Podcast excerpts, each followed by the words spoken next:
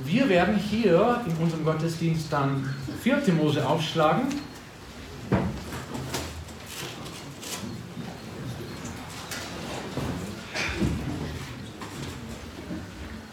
Vierte Mose lesen wir eine Geschichte aus 4. Mose 21.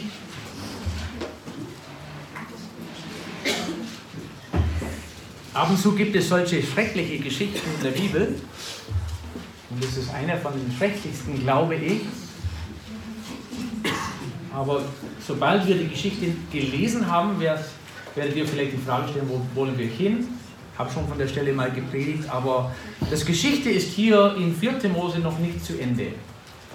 Die Geschichte geht viel weiter und es ist ja schön zu sehen, wie Jesus auch diese Geschichte gebraucht, um etwas über das ewige Leben, ewige Leben zu erzählen. Aber wir lesen erstmal 4. Mose Kapitel 21 und ab Vers 4. Da zogen sie vom Berg Hor weg auf dem Weg zum Roten Meer, um das Land der Edomiter zu umgehen. Aber das Volk wurde ungeduldig auf dem Weg. Und wer mal eine Familienreise gemacht hat, kennt auch diesen Spruch. Papa, sind wir schon ans Ziel? Wie lange noch? Wir mussten ankommen irgendwann mal und es war mühsam und es war eine lange Strecke und natürlich waren sie auch länger in der Wüste, aber die waren ungeduldig. Immer wieder unterwegs, aber noch nicht ans Ziel gekommen. Und es ist gerade das passiert, was manchmal auch bei uns passiert, Vers 5. Und das Volk redete gegen Gott und gegen Mose. Warum habt ihr uns aus Ägypten heraufgeführt, damit wir in der Wüste sterben? Denn hier gibt es weder Brot noch Wasser und unsere Seele hat einen Ekel vor dieser elenden Speise. Man müsste überlegen, was das für eine Beschwerde ist. Die haben kein Wasser, aber was ist immer wieder passiert, wo sie kein Wasser gehabt haben? Und Gott hat dafür gesehen, dass sie Wasser bekommen haben. In der Wüste, ob es aus einem Felsen ist oder ob vielleicht schlechtes Wasser, bitteres Wasser da war. Gott hat für sein Volk gesorgt. Und die dürften eigentlich nicht sagen, dass kein Wasser da war. Gott hat immer geschaut, dass sie Wasser bekommen haben. Aber jetzt haben sie nur die negative Sachen in ihrem Kopf. Und das mit dem Brot, also das, was sie zum Essen gehabt haben, Gott hat jeden Tag für sie gesorgt. Und eigentlich dürfen, dürften sie nicht sagen, dass wir nichts zu essen haben, nur das, was wir zu essen bekommen, ist uns langweilig jetzt. Wir wollen es nicht mehr. Gott, ja, du bist ein treuer Gott, du sorgst für uns, aber trotzdem ist es nicht genug, was du machst. Und wir sind jetzt ungeduldig. Und das ist so wie ein Schlag ins Gesicht Gottes, wie sie es gemacht haben. Vers 6. Wie hat Gott reagiert? Da sandte der Herr Seraph-Schlangen unter das Volk die bissen das Volk, sodass viel Volk in Israel starb. Da kamen sie zu Mose und sprachen, wir haben gesündigt, dass wir gegen den Herrn und gegen dich geredet haben. Bitte den Herrn, dass er die Schlangen von uns wegnimmt. Und Mose bat für das Volk. Und das sprach der Herr zu Mose, mach dir eine Seraph-Schlange und befestige sie an einem Feldzeichen und es soll geschehen, wer gebissen worden ist und sie ansieht, der soll am Leben bleiben. Da machte Mose eine eherne Schlange und befestigte sie an dem Feldzeichen. Und es geschah, wenn eine Schlange jemand biss und er die eherne Schlange anschaute, so blieb er am Leben. Es gibt ja manchmal sehr komische Geschichten im Alten Testament, oder? Geschichten von Königen, Geschichte vom Volk Israel, wie sie bestimmte Sachen erfahren haben. Manchmal ist auch ein Wunder mitten in der Geschichte herauszufinden, manchmal nicht. Manchmal stellt sich überhaupt die Frage, warum steht es überhaupt in der Schrift? Aber ich bin froh, dass wir auch solche Geschichten haben. Äh, nur weil es im Alten Testament steht, heißt es längst nicht, dass es für uns keine Bedeutung hat oder dass wir nicht da, was daraus lernen können. Und das ist eine von diesen zentralen Geschichten, die, wenn man schnell liest und nicht im Neuen Testament auch ein bisschen blättert und, und liest, da verliert man vielleicht genau, was diese Geschichte bedeutet. Und um das vollkommen verstehen zu können, müssen wir auch Johannes Evangelium Kapitel 3 aufschlagen. Könnt ihr auch gerne einen Zettel hier reintun bei 4. Mose. Wir werden bestimmt nochmal da was lesen. Aber damit wir es besser verstehen, was diese Geschichte zu bedeuten hat und worauf diese Geschichte hingedeutet hat, müssen wir auf Johannes Evangelium 3 lesen. Ich lese Vers 1 erstmal. Und da steht, es war aber ein Mensch unter den Pharisäern namens Nikodemus, ein Oberster der Juden, der kam bei Nacht zu Jesus und sprach zu ihm, Rabbi, wir wissen, dass du ein Lehrer bist, der von Gott gekommen ist, denn niemand kann diese Zeichen tun, die du tust, es sei denn, dass Gott mit ihm ist. Und manchmal haben wir so ein Bild im Kopf, als würde Jesus nur mit einfachen Leuten zu tun haben. Also der hat von Hirten erzählt, der hat von äh, Zimmermännern erzählt, von Fischern, hat mit Fischen zu tun gehabt, aber ab und zu hat er auch Leuten begegnet, die religiös waren und die ausgebildet waren, die Theologen waren. Und da Nikodemus hier ein Oberster von den Juden, von den Juden war, ein Pharisäer, das heißt, der hat sehr wahrscheinlich die ersten fünf Bücher Mose auswendig gelernt. Also wir meinen, die zwei Verse, die wir für die zwei Wochen auswendig lernen sollen, dass die schwer sind. Und das ist auch nicht leicht. Aber kannst du mal vorstellen, dass du die ersten fünf Bücher Mose auswendig lernst? Okay, nicht in zwei Wochen, hat vielleicht ein paar Jahre gedauert, aber das heißt, der hat sich mit der Schrift beschäftigt. Der hat sich ausgekannt mit dem Wort Gottes. Und auf einmal kam ein Lehrer durch das Land, der alles auf den Kopf gestellt hat der hat gelehrt, der hat geistliche Wahrheiten erzählt, die noch nie so erzählt wurden und die schwer zu verstehen waren manchmal. Manchmal waren sie einfach zu verstehen, wenn wir die anschauen. Aber auch die Zeichen und die Wunder, die dadurch geschehen sind, natürlich, die religiösen Menschen, die haben sich dafür interessiert. Sie waren voll ausgebildet, aber trotzdem haben sie diese neue Lehre gehört, die haben den Rabbi gehört, den Jesus, und dieser Mann hat sich dafür interessiert. Und auf einmal hat er eine Entscheidung getroffen, ich gehe auf ihn zu, ich stelle ein paar Fragen. Nur, wenn ich das mache als Pharisäer, als Oberster von den Juden, also die alle Leute, die schauen mich an, die wissen, wo ich herkomme, die kennen von meinem Hintergrund. Wenn ich das jetzt in der Öffentlichkeit mache, was werden die von mir meinen? Und deswegen ist es mir wichtig, dass ich das heimlich mache. Deswegen steht in Vers 2, der kam bei Nacht zu Jesus. Und Jesus fing an, eine tolle Rede mit diesem religiösen Mann zu führen. Und der verwendet solche Begriffe wie Wiedergeburt, die damals eigentlich ganz neu war, ein neues neue Konzept in der damaligen Zeit, aber eigentlich hätte er vielleicht begriffen können, was es bedeutet hat, aber selbst diese Theologe hat nicht ganz verstanden, was es bedeutet, ein zweites Mal geboren zu werden. Und Jesus müsste das erklären. Und dann lesen wir, wir lesen nicht die ganze Geschichte, aber wenn wir ab Vers 13 lesen und niemand ist hinaufgestiegen in den Himmel, außer dem, der aus dem Himmel herabgestiegen ist, dem Sohn des Menschen, der im Himmel ist. Der Jesus hat versucht, ein bisschen zu erzählen, wer er sei. Ich bin der vom Vater gesandt und sie müssen dann verstehen, wer ich bin. Aber Vers 14 erwähnt er eine Geschichte aus dem Alten Testament, die irgendwie dieser theologische Mann gekannt hat. Vers 14. Und wie Mose in der Wüste die Schlange erhörte, so muss der Sohn des Menschen erhört werden. Und es ist ja interessant, wenn man nur Vers 14 liest, ohne dass man in 4. Mose gelesen hätte, hätte man vielleicht keine Ahnung, was hier gemeint ist. Jesus hat auch in diesem Rahmen nicht viel erzählen müssen. Denn der Nikodemus hat die Geschichte gekannt und hat die Geschichte auch auswendig erzählen können. Und Jesus hat hier nur ein paar Details erwähnt, wie Mose in der Wüste die Schlange erhörte, so muss der Sohn des Menschen erhört werden. Warum? Damit jeder, Vers 15, damit jeder, der an ihn glaubt, nicht verloren geht, sondern ewiges Leben hat. Und jetzt haben wir den besten Kommentar der Welt. Also es gibt ja auch Bücher, die Menschen darüber schreiben, wo Menschen darüber schreiben, was in der Bibel steht. MacArthur hat auch viele Lehrer in seinem Kommentar geschrieben. Manche von euch haben auch ein MacArthur Studienbibel. Äh, das ist mir manchmal witzig. Du hast einen Bibeltext und bei mir ist auch so, ich habe ein paar Notizen manchmal da unten. Das ist auch eine Studienbibel. Witzig von MacArthur ist, manchmal hast du hier oben ein Stück von Bibeltext und hier unten so das Kommentar. Ich habe nichts dagegen, das ist eine schöne Sache. Der MacArthur ist auch ein sehr guter Lehrer. Äh, wir haben eigentlich mit den äh, Teenagers angefangen. Das ist ein MacArthur Glaubenslehrerkurs, was wir jetzt machen. Äh, ich stehe voll dahinter. Es ist eine schöne Sache, wenn man solche Kommentare liest. Aber weißt du, was das beste Kommentar ist über die Schrift?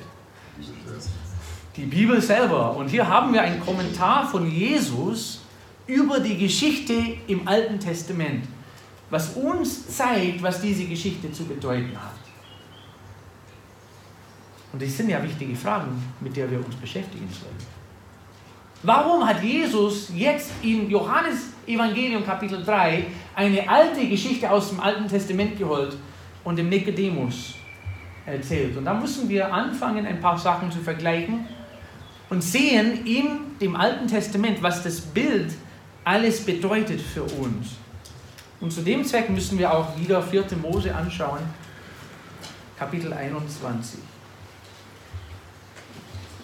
Wir wissen, was das Volk gemacht hat. Die redete gegen Gott und gegen Mose. Die Beschwerden waren so, warum habt ihr uns aus Ägypten heraufgeführt, damit wir in der Wüste sterben? Denn hier gibt es weder Brot noch Wasser und unsere Seele hat einen Ekel vor diesen elenden Speise.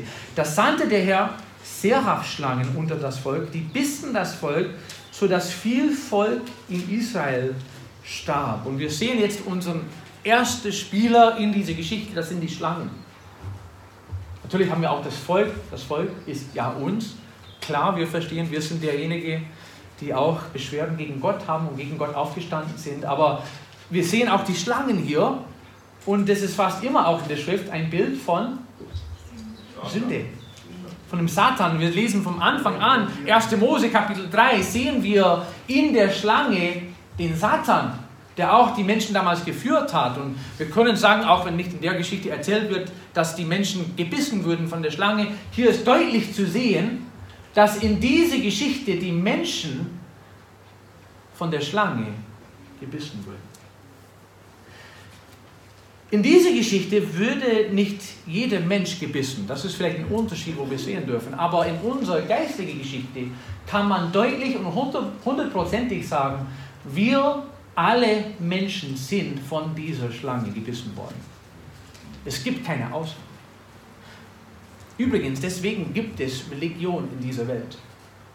Wir Menschen versuchen irgendwie diese Trennung in der Gemeinschaft die wir mit Gott verursacht haben. Wir versuchen, diese Gemeinschaft wieder aufzubauen. Wir verstehen, dass wir Sünder sind. Also manche sagen auch sehr leichtsinnig, ich habe nichts so Schlimmes gemacht in meinem Leben. Aber irgendwie versteht jeder Mensch in seiner Seele, dass wir gegen Gott gesündigt haben und deswegen gibt es auch Kirchen, deswegen gibt es auch Gemeinden und Sekten und Religionen auf der Welt, damit wir irgendwie einen Weg finden dürfen, wieder zu Gott zu kommen. Aber wir haben alle gesündigt. Und falls es dir noch nicht klar ist, lass mir ein paar Verse aus der Schrift lesen. Römer Kapitel 3, Vers 23. Denn alle haben gesündigt und verfehlen die Herrlichkeit, die sie vor Gott haben sollen. Es gibt keine Ausnahmen in der Welt. Jeder hat gesündigt. Jeder hat versucht, vielleicht an den Maßstab Gottes zu halten, aber weil wir Sünder sind, schaffen wir das nicht. Und ich weiß nicht, wie es war bei euch, aber bei mir hat es ganz schön früh angefangen in meiner Kindheit. Auch wenn meine Mama anders meint, sie sagt öfters, du warst so ein braves Kind. Sie weiß nicht die Hälfte. Vom Anfang an bin ich Sünder gewesen. Ich habe gelogen, ich habe gestohlen, ich habe gestritten, ich habe Sachen gemacht in der Familie, die nicht schön waren. Also frag du mal meine Schwester, ob ich ein braves Kind war. Sie wird dir eine andere Geschichte erzählen. Wir haben alle dieses Problem und es, es geht doch weiter. Römer Kapitel 5, Vers 12 hat Paulus geschrieben, darum gleich wie durch einen Menschen, durch den Adam natürlich, durch einen Menschen die Sünde in die Welt gekommen ist und durch die Sünde der Tod. Und so der Tod zu allen Menschen hingelangt ist, weil sie alle gesündigt haben. Und ich habe immer, wenn ich den Vers gelesen habe, ich habe immer die zwei Gründe gesehen, warum wir Sünder sind. Der erste Grund ist, wir sind in Sünde geboren. Wir haben ja die Natur der Sünde und dafür können wir überhaupt nichts. Weil Adam gesündigt hat, hat auch Seth und Kain und Abel haben die alle gesündigt. Und weil sie gesündigt haben und Sünder waren, haben auch ihre Kinder diese Natur der Sünde. Und es ist ununterbrochen seit Anfang der Welt an.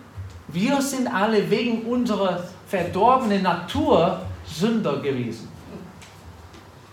Als ob das nicht genug wäre. Wir haben auch, wenn ich den Vers richtig verstehe, wir haben auch freiwillig die Entscheidung getroffen, zu sündigen. Es hat nicht nur mit unserer Natur zu tun. Natürlich führt es auch dazu, dass wir die Entscheidung treffen. Aber wir sind nicht nur Sünder, weil wir die Natur haben. Wir sind auch Sünder, weil wir die Entscheidung getroffen haben, Sünde zu begehen. Und das hat jeder von uns.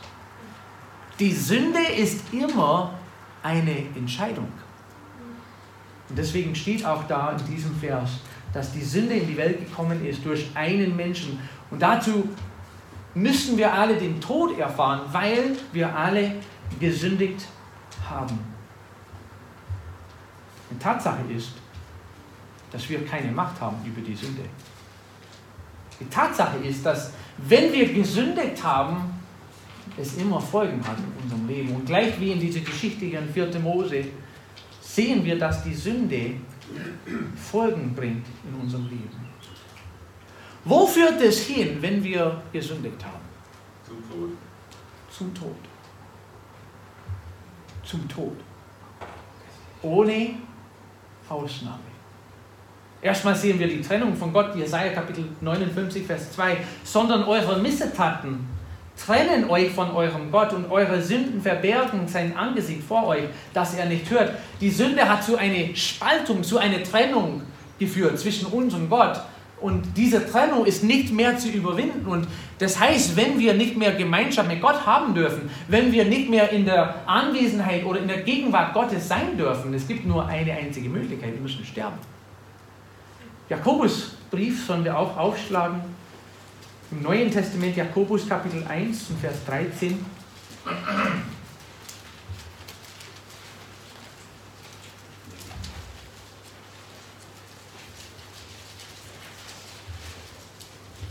ist ja ein interessanter Vers.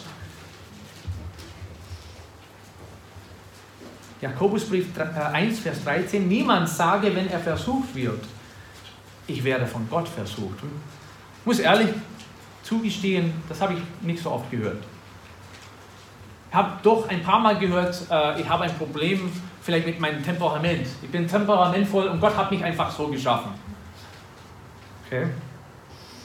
Das ist die Natur der Sünde, die in uns ist, die auch überwunden werden soll mit der Kraft Gottes. Vielleicht in dem Fall, aber die meisten von uns sagen nicht, dass Gott das verursacht haben, dass wir gesündigt haben. Manchmal suchen wir unsere Schuld bei dem Teufel. Es gibt ein tolles, tolles Buch in Englisch, das heißt The Devil Made Me Do It. Oder? Der Teufel hat mich dazu gebracht, zu sündigen oder irgendwas Falsches zu machen. Aber was steht in diesen Versen? Niemand sage, wenn er versucht wird, ich werde von Gott versucht. Denn Gott kann nicht versucht werden zum Bösen und er selbst versucht auch niemand, sondern jeder Einzelne wird versucht, wenn er von seiner eigenen Begierden versucht wird oder gereizt und gelockt wird. Danach, wenn die Begierde empfangen hat, gebührt sie die Sünde. Die Sünde aber, wenn sie vollendet ist, gebührt den Tod. Die Sünde ist eine Einbahnstraße und sie führt zum Tod. Und wir sehen das Bild in den Schlangen in der Wüste. Was meinst du, ist passiert mit den Leuten, die von den Schlangen gebissen wurden? Damals haben sie auch kein Gegengift gehabt. Die haben keine solche Ärzte gehabt, die sie heilen konnten. Das war auch ein Schmerz hafter Tod, was sie erfahren haben. Wenn sie gebissen wurden, wäre das oder war das wie ein Todesurteil Urteil über ihren Leben. Und es hat alles dazu geführt, dass sie gestorben sind. Die Sünde sollen wir nicht leicht nehmen. Ich habe diese Woche eine Geschichte gelesen in den Nachrichten. Das ist eine wahre Geschichte. Das ist im Mai passiert und ich weiß nicht warum, aber irgendwie ist es aufgetaucht diese Woche in den Nachrichten in den USA es gibt eine Familie in Texas, die haben, Texas, die haben draußen gearbeitet im Garten. Wisst ihr, was es für Gefahren gibt in Texas? viele Sachen. Wenn du an der Küste lebst, dann kannst du vielleicht einen Hurricane erfahren. Die haben auch giftige Spinnen, die haben auch Tornados, die haben jede Menge Schlangen. Äh, so wie in Alabama, wo Julia aufgewachsen ist, die haben Klapperschlangen und Kupferkopfschlangen, also die alle Watermarke sind. Musst du überall aufpassen, also überall ist es nicht, aber du sollst vorsichtig sein. Also diese Familie hat draußen im Garten gearbeitet und der Mann hat eine Klapperschlange erwischt. Also was macht man, wenn man im Garten arbeitet in Texas und eine Klapperschlange erwischt wird? Man holt die nicht zum Haustier werden. Man schmeißt sie auch nicht draußen in der Wüste, die werden dann wiederkommen. Also das ist ein riesiges Problem. Der hat auch nicht seinen sein Shotgun geholt oder sowas. Also vielleicht habt ihr das gemeint wegen Texas. Keine Ahnung. Die, die spinnen auch manchmal so. Aber nee, der hat ein Schaufel geholt und er hat die Schlange getötet. Und wie tötet man eine Schlange? Kopf ab. Also ganz vorsichtig.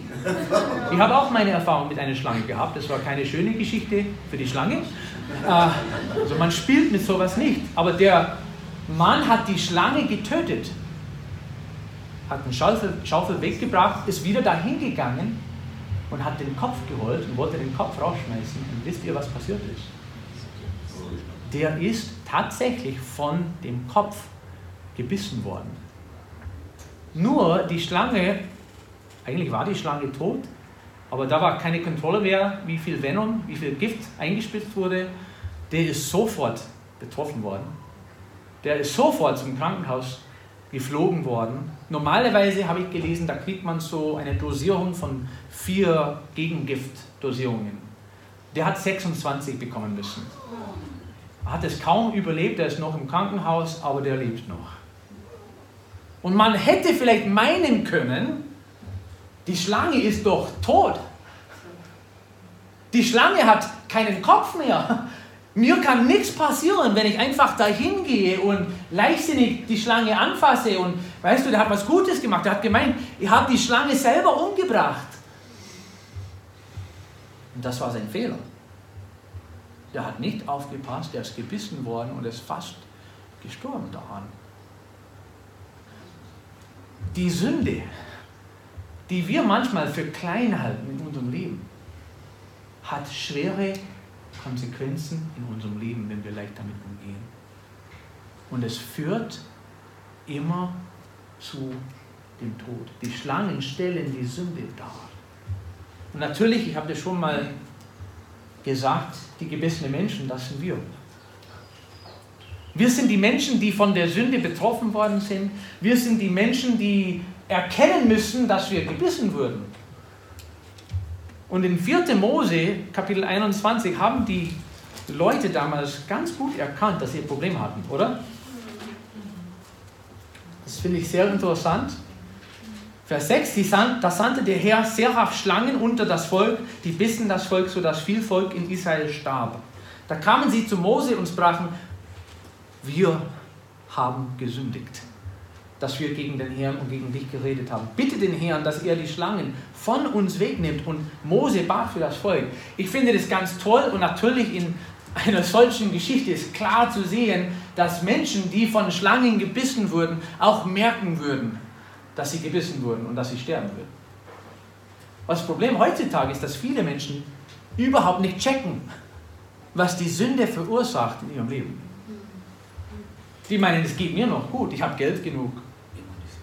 Ich habe ich hab irgendwie alles, was ich brauche, ich habe keine Not in meinem Leben, ich erfahre ein schönes Leben, ich bin sogar religiös, ich gehe in die Kirche, ich gehe in die Gemeinde, es ist sogar eine bibeltreue Gemeinde, die ich jetzt besuche. Das heißt, es ist alles in Ordnung in meinem Leben. Und die merken überhaupt nicht, dass die Sünde, die jede, jeder in seinem Leben hat, zum Tod führt. Julie hat eine tolle Geschichte mit einer Schlange mal erfahren.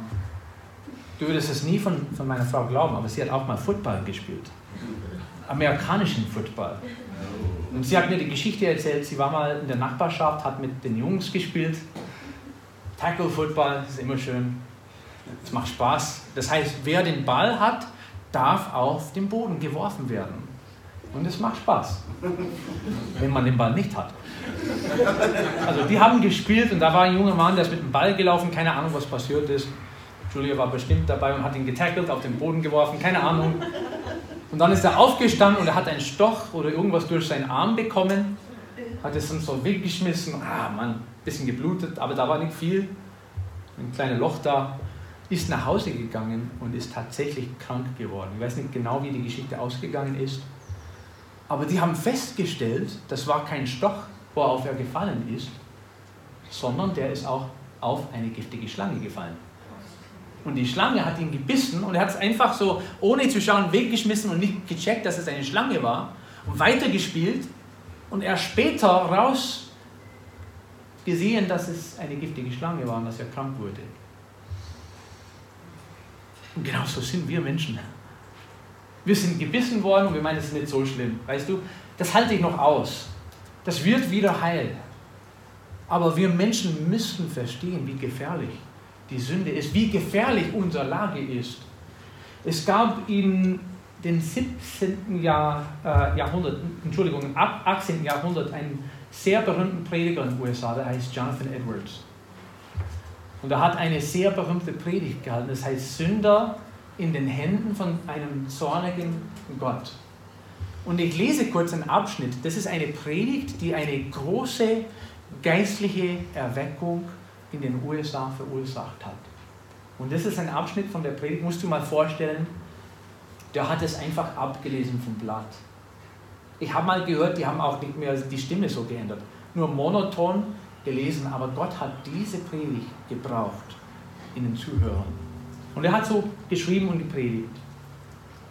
Ihr alle, die ihr die große Wandlung des Herzens noch nicht erlebt habt, welche die gewaltige Kraft des Geistes Gottes in euren Seelen zu bewirken vermag.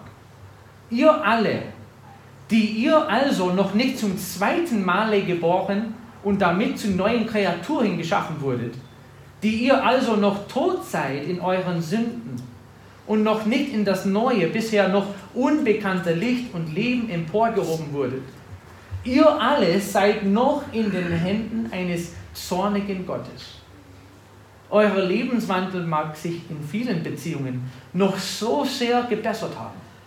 Ihr mögt religiöse Neigungen haben und in euren Familien wie im Kämmerlein und im Hause Gottes eine gewisse Form der Religion pflegen.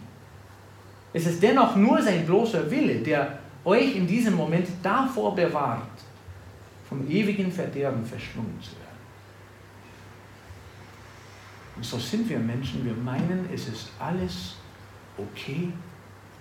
Und es ist nur die Gnade Gottes, dass wir noch nicht gestorben sind und in die Ewigkeit gegangen sind und vor dem Richter stehen müssen. Deswegen hat Gott diese Geschichte erwähnt bei dem Nikodemus, um sein Herz zu bewegen, eine Entscheidung zu treffen, Jesus anzunehmen und wiedergeboren zu werden. Und das hat er sehr gebraucht und brauchen wir auch heute. Aber wir sehen nicht nur ein Problem in dieser Geschichte in der Schlange. Und wir sehen nicht nur den Betroffenen in dieser Geschichte in uns, wir sehen auch eine Lösung. Wir sehen eine erhöhte Schlange. Und wie schön ist es? Erhöhte. Kapitel 21, 4. Mose, Vers 8. Da sprach der Herr zu Mose: Mach dir eine Seraph-Schlange und befestige sie an einem Feldzeichen. Und es soll geschehen, wer gebissen worden ist und sie ansieht, der soll am Leben bleiben. Kannst du mal vorstellen, wie die betroffene, betroffene Leute reagiert haben? Mose, was weißt du von der Sache? Wir brauchen einen Arzt.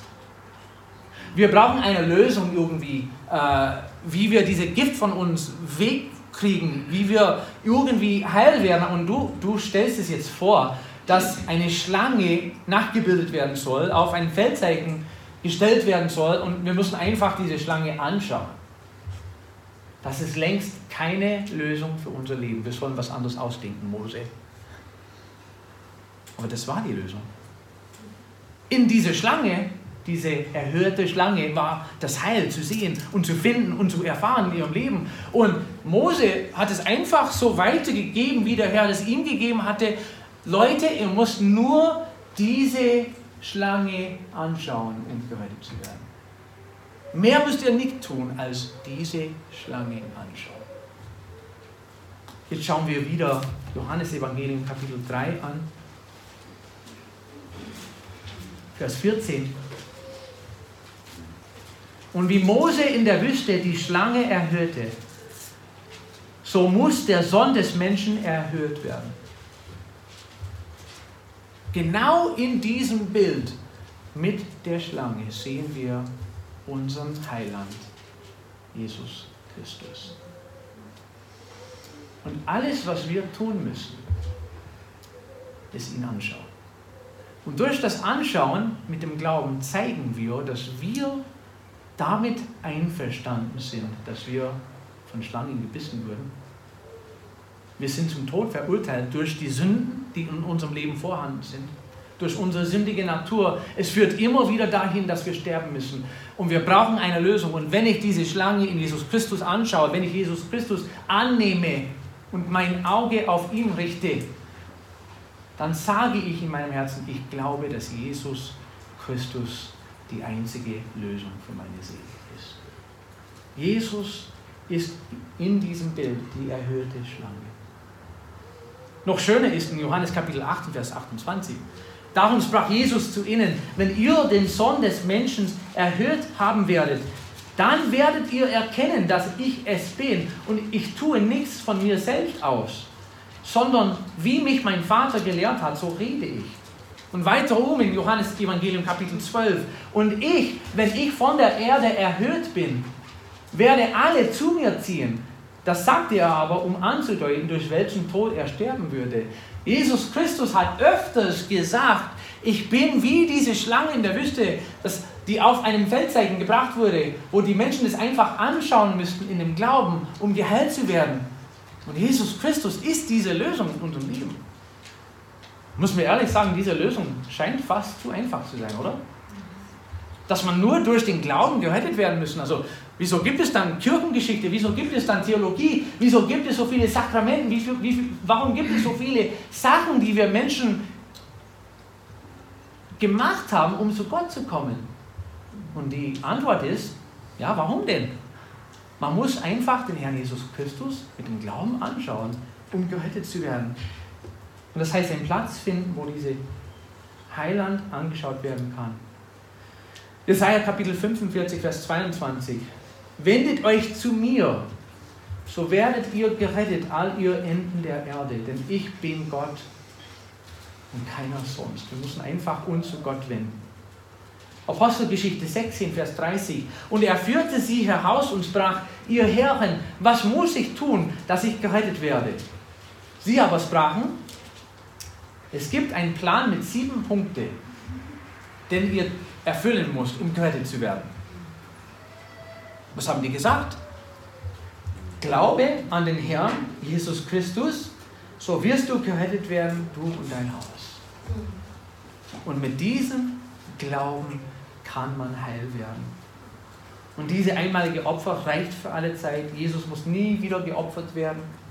Er hat alles in einem Opfer für uns getan. Und er ist das Sündopfer für unsere Sünden. Aber nicht nur für die unseren, sondern auch für die der ganzen Welt. Und das heißt auch in unserem Leben, diese Lösung wird jedem angeboten.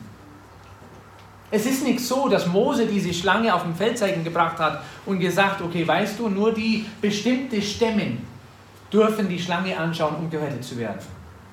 Es wurde jedem Mensch unter dem Volk angeboten, genau wie unser Heil jedem auf der Welt angeboten wurde. Denn Jesus sagt selbst in Offenbarung Kapitel 22 und Vers 17, und der Geist und die Braut sprechen, komm. Und wer es hört, der spreche, komm. Und wen da dürstet, der komme. Und wer da will, der nehme das Wasser des Lebens umsonst. Johannes Kapitel 6, Jesus aber sprach zu ihnen, ich bin das Brot des Lebens. Wer zu mir kommt, den wird nicht hungern. Und wer an mich glaubt, den wird niemals dürsten. Kapitel 7. Aber am letzten, den großen Tag des Festes, stand Jesus auf, rief und sprach, wenn jemand dürstet, der komme zu mir und trinke. Wer an mich glaubt, Wie die Schrift gesagt hat, aus seinem Leib werden Ströme lebendigen Wassers fließen. Die Lösung ist in Jesus Christus zu finden, in Jesus allein.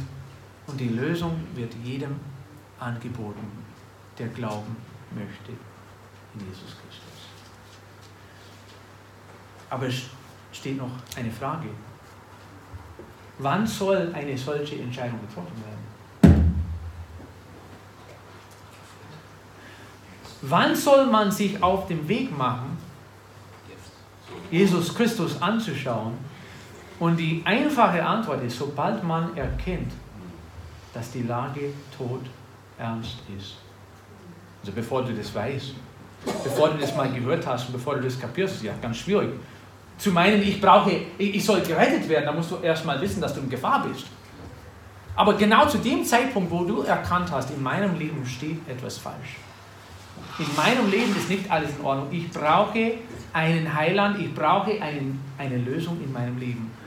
Und sobald du das erkannt hast, sollst du zu Jesus gehen und ihn anschauen und an ihn glauben. In 2. Korinther Kapitel 6, Vers 2 haben wir vor einigen Wochen gelesen. Denn es heißt, zur angenehmen Zeit habe ich dich erhört und am Tag des Heils dir geholfen. Siehe, jetzt ist die angenehme Zeit. Siehe, jetzt ist der Tag des Heils. Ich bin fest überzeugt, wenn wir verstehen würden, wie viel Gnade Gott uns schon geschenkt hat, dass wir nicht schon vor Gericht stehen, würden wir sofort den Herrn Jesus Christus annehmen, an ihm glauben und ein neues Leben in Jesus Christus anfangen. Lieber Zuhörer, heute wäre der Tag, eine solche Entscheidung zu treffen, damit es nicht zu spät ist. Lass uns zusammen beten.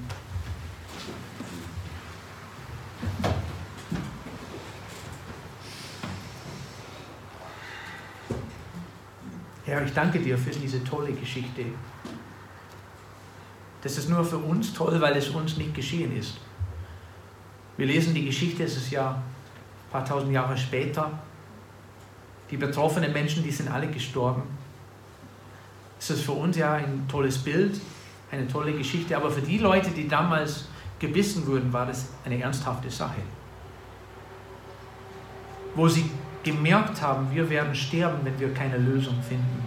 Und ich bin sehr dankbar, dass sie sich bekehrt haben. Die haben sich ja entschuldigt. Die haben um Vergebung gebeten.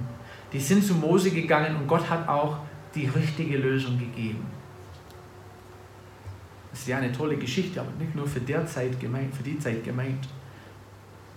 Ich danke dir, dass Jesus Christus diese Geschichte auch im Kopf hatte, als er auf die Welt gekommen ist und dass er auch diesem religiösen Mann erzählt hat, wie er zum Glauben finden konnte, Herr. Durch den Glauben an Jesus Christus. Und ich bitte, Herr, dass du einfach deinen Geist in unserem Herzen wirken lässt, Herr. Hilf uns zu verstehen, wie weit weg wir von unserem Gott sind. Hilf uns zu verstehen, dass das alles, was wir im Leben gemacht haben, nicht genug ist.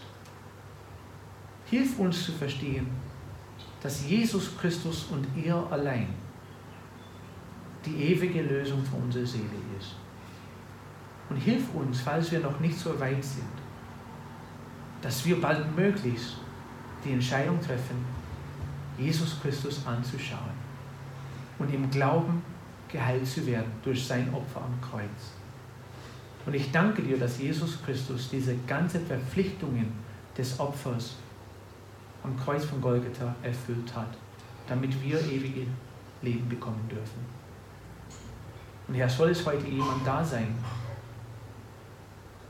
der noch nie diese Entscheidung getroffen hat, dann bitte ich, Herr, dass du in ihrem Geist arbeiten möchtest und die Augen aufmachst.